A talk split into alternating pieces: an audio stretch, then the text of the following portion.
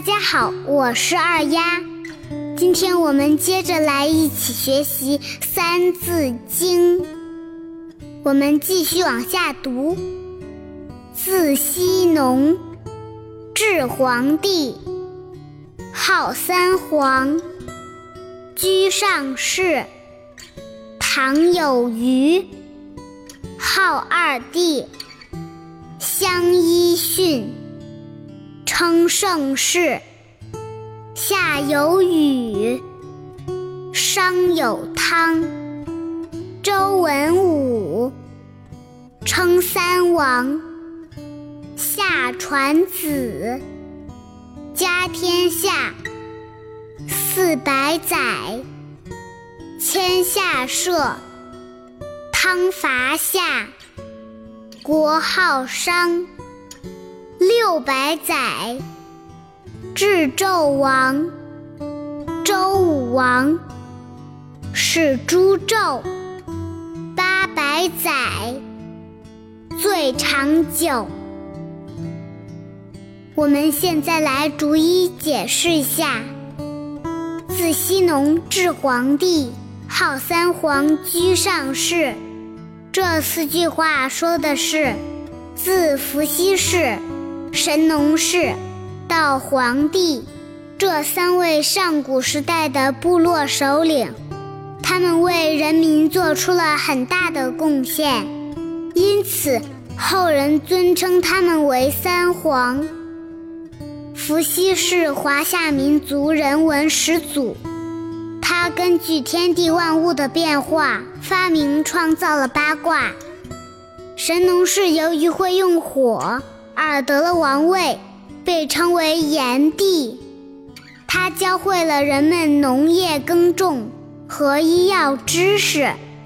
他为了帮助人们治病，走遍了名山大川，寻找各种药物，亲自尝试各种草药。于是就有了后人所赞颂的“神农尝百草”的历史典故。黄帝是中国远古时代华夏民族的首领，他在炎帝之后统一了中国各个部落。后来，华夏民族的人们都被称为炎黄子孙，其中的炎黄指的就是炎帝和黄帝。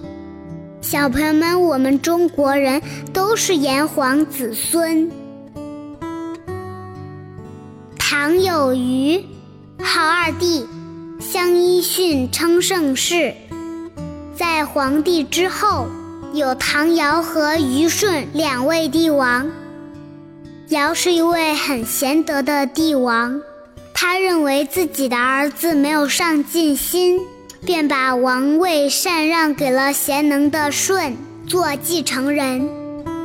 在这两位帝王的领导下，天下太平。人人称颂这段历史时期，成为中国上古历史上的黄金时代。夏有禹，商有汤，周文武称三王。这四句话说的是夏朝的开国君主是禹，商朝的开国君主是汤。周朝的开国君主是周文王和周武王，这三位君王被后人称为三王。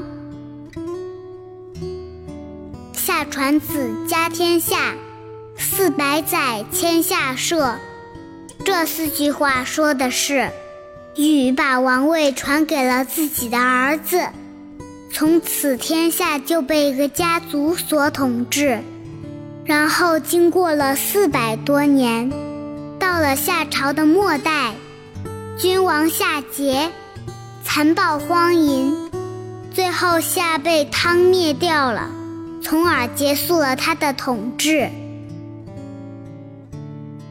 汤伐夏，国号商，六百载至纣王。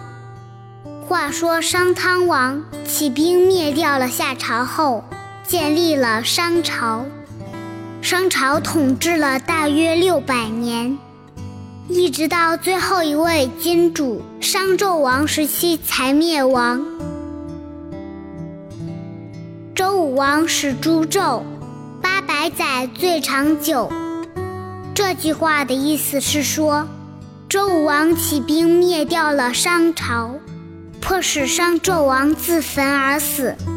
随后周朝建立，由于国君贤能，国家有着非常良好的风气，国运强盛，久久不衰。所以周朝的历史最长，前后延续了八百多年。今天我们了解了中国上古时代的一些历史，虽然这已经是过去的事情啦，但是我们还是可以从历史的总结中获得经验和智慧。小朋友们，今天就到这里，我是二丫。